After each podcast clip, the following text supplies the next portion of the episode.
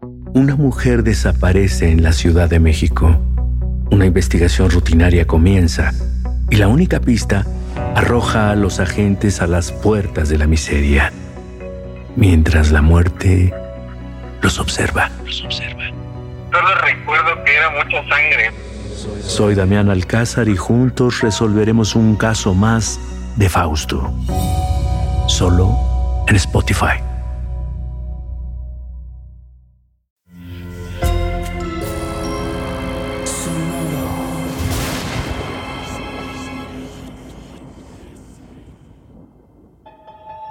Portal Sonoro no se hace responsable de las visiones, pesadillas o encuentros cercanos del cuarto tipo que puedan suceder antes, durante o después de la experiencia. Para una experiencia sonora completa recomendamos audífonos para dejarte envolver por el mundo de Stephen.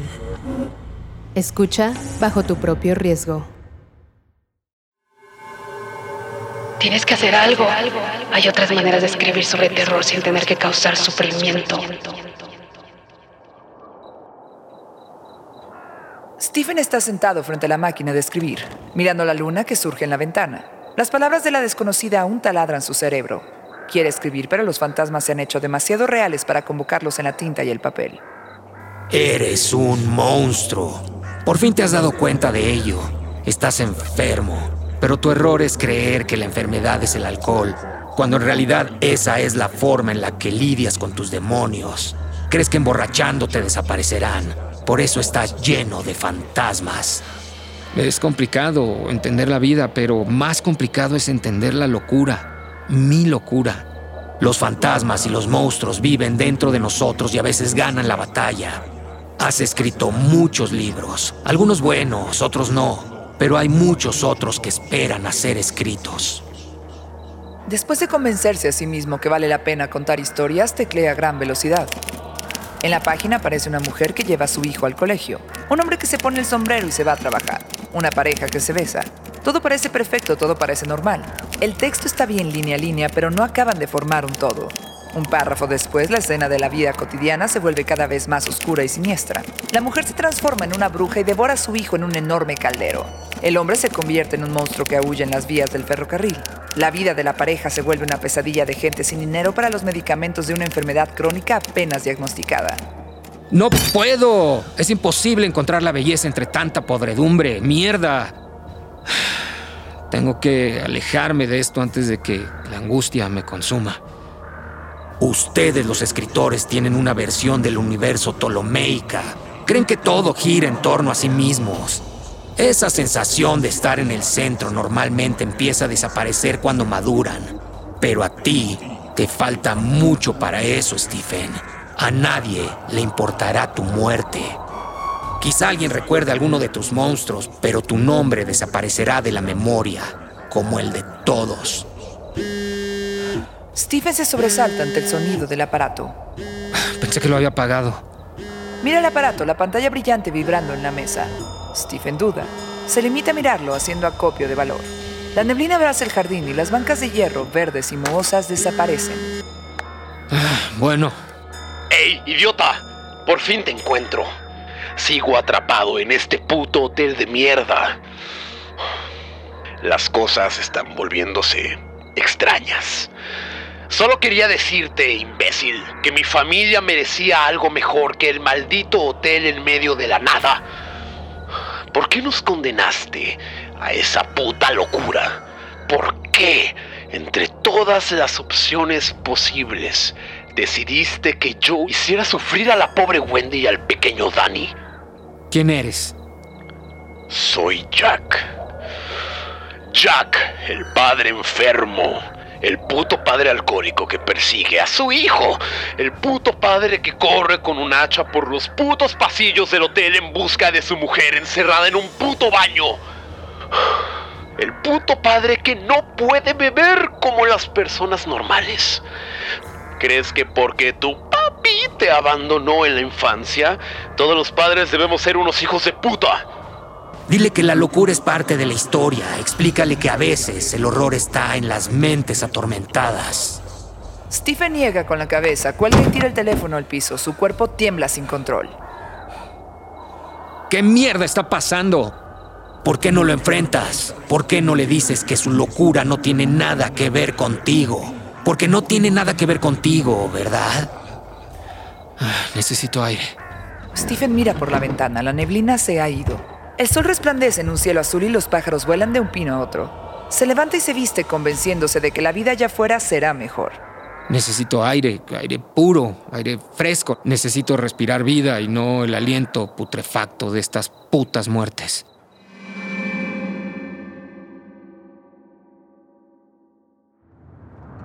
Stephen sube al coche. Respira profundo, conduce sin rumbo fijo. Las calles están llenas de gente, los niños juegan en el parque, las familias salen cargadas de bolsas del supermercado. Las parejas caminan de la mano. Stephen detiene el auto en un estacionamiento vacío. Toma el teléfono y marca el único número que se sabe de memoria, el de Jane. Espera la conexión de llamada. Espera que su esposa responda, pero no pasa nada. Una puta rayita de señal en pleno siglo XXI. Todos vamos por la vida pegados al teléfono. Yo recibo una mierda de llamadas absurdas y cuando quiero hablar es imposible. Nuestros teléfonos son el medio por el que nos relacionamos con el mundo y esta es una pésima relación, la más tóxica de todas. Maneja por la ciudad sin rumbo fijo, viendo el mundo lleno de monstruos escondidos detrás de las caretas de gente decente. Sabe que si se lo propone puede ver el verdadero rostro de la gente inocente. Puede ver los golpes, los robos, las mentiras, los gritos, las humillaciones. Si lo desea, puede desenmascarar todos los fantasmas.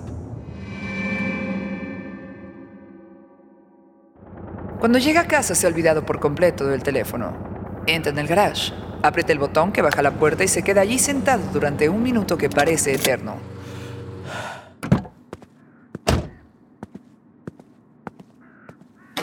Apaga el teléfono y lo mete en un cajón antes de sentarse a escribir. Estoy harto de esta mierda. Estoy harto de esta presión. Aunque afuera hay muchos aspirantes escritores que escriben peor que yo, es posible que suene a mezquindad. Es posible que yo sea un mezquino. Stephen escribe y las páginas se llenan de monstruos de tinta. Abre el cajón y mira el teléfono con curiosidad. Lo toma en sus manos y lo examina como si fuera un objeto de otra dimensión. Los escritores no son inmunes a la superstición. No te conviene jugar con las cosas que no entiendes. No debes llamar a nadie a menos que quieras una respuesta. Y quizá la respuesta no te guste. Si los fantasmas existen, lo más seguro es que no todos sean unos santos, Stephen. Camina al baño con el teléfono en la mano. Se mira en el espejo. Las ojeras inundan gran parte de su rostro como las manchas de tinta mojadas en el papel. La línea horizontal de su boca es tan plana como el electrocardiograma de un muerto. Este es el rostro de un hombre que prefiere el riesgo de morir que el riesgo de cambiar. Por la pequeña ventana del baño entra la neblina. Cubre su reflejo en el espejo y empaña los mosaicos de las paredes. Stephen tiembla con el sonido que se repite una y otra vez. Lo mira. Sabe que no debería contestar, pero dentro de él crece esa incapacidad humana de resistir la tentación. Resistir la tentación de un teléfono que está sonando. No contestes. Los teléfonos son una enfermedad que borra la línea entre la realidad y la fantasía. No hace caso a la voz que habita en su cabeza. El teléfono sigue sonando. Stephen aprieta el botón verde. Hola, Steve. ¿Listo para un poco de caos? ¿Quién eres? Soy el hijo del molinero. ¿Me recuerdas? Estuve con esa familia hasta los 13. Cuando me aburrí, lo quemé todo. ¿Ya sabes quién soy? ¿Qué quieres? Reclamarte, imbécil. ¿Crees que es bonito que abuse de ti, un maldito vagabundo, cuando eres un pequeño que está descubriendo el mundo? ¿Crees que se sintió bien cuando el maldito Jesús me arrojó a los cerdos? ¿Crees que se puede vivir entre los seres humanos después de eso y no querer buscar venganza? Yo... Me condenaste a vivir entre la escoria, a ser un paria y un dios para aquellos que no creen en nada. Me diste poderes que solo sirven para destruir. Soy un puto creador de plagas. El pavimento que piso se llena de muerte y destrucción. Por tu culpa. Era necesario, Randall. Ese era tu papel. ¿Ah, sí? Pues el tuyo es entregarte al terror. No puedes huir de él. El terror es terapéutico. El horror alivia. La magia negra es inherente a la idea de seguridad que tienen ustedes, los humanos. La humanidad es buena, son los más buenos del mundo. Al final del día, en el corazón de los hombres solo late locura. Ante cualquier peligro u obstáculo, la primera orden siempre es el asesinato. Alabado Darwin fue demasiado amable al plantear que la humanidad domina la Tierra por ser los más aptos. En realidad, dominan el planeta no por ser los más inteligentes, sino por ser los más desalmados. Dominan la Tierra porque su especie es la criatura más loca, más asesina de toda la jungla. Stephen tiembla escuchando la voz. Sale del baño y la neblina lo persigue por toda su casa, llenando los rincones con un velo blanco. Tropieza, pero no cae. Camina ciegas, su cuerpo se tambalea hasta que encuentra un sillón en donde dejarse caer. La humanidad es mucho más que dolor. Por cada Miguel Ángel hay un Mussolini. Por cada Gandhi hay un puto Hitler. Por cada Martin Luther King hay un hijo de puta como Pinochet. Los humanos son depredadores. Han dominado el planeta gracias a dos cosas básicas. Una es la inteligencia y la otra es su capacidad absoluta de asesinar a cualquiera, hombre o especie, que se interponga en su camino. y son muy creativos asesinando. Y tú has contado esa historia un millón de veces y debes seguir haciéndolo. Los monstruos vivimos dentro de ti y el mundo nos necesita tanto como yo necesite vivir con el Ku Klux Klan. La inteligencia humana siempre termina por imponerse al instinto asesino. Y la razón. Su cuerpo sufre un ataque. El alma lo abandona. Tiene la sensación de que su mente se echó a dormir dejando el cuerpo sin ayuda. La razón desaparece y Stephen se desvanece en el sofá mientras la neblina cubre su casa con un manto mortuorio. Horas después, el sonido del teléfono fijo lo despierta. Eh, diga. Stephen, esto se oye muy mal. Llevo días llamándote y no contestas. ¿Estás bien?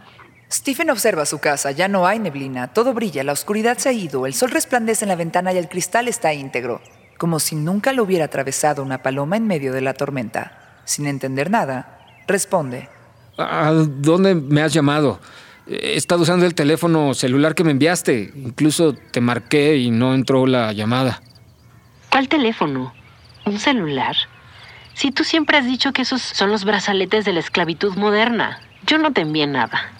Stephen suda. El teléfono se resbala de sus manos. Le tiembla el pulso mientras sus ojos buscan el aparato, que vuelve a sonar junto al sofá. La neblina comienza a llenar cada rincón de su casa atrapándola en su seda blanca, envolviéndola, apartándola del mundo. Cuidado, no contestes, imbécil. Esa puede ser tu última llamada.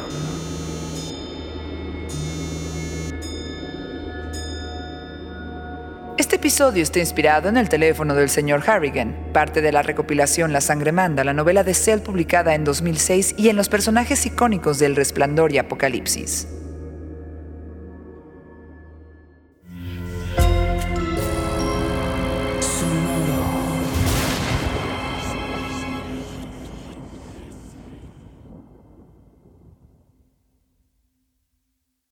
Una mujer desaparece en la Ciudad de México. Una investigación rutinaria comienza y la única pista arroja a los agentes a las puertas de la miseria, mientras la muerte los observa. Solo recuerdo que era mucha sangre.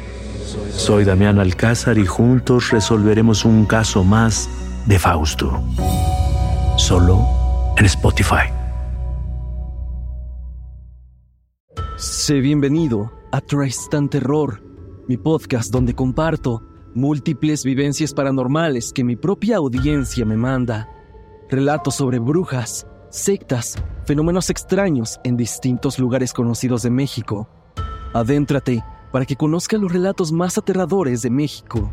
Y así esta noche, te aseguro tendrás dulces pesadillas.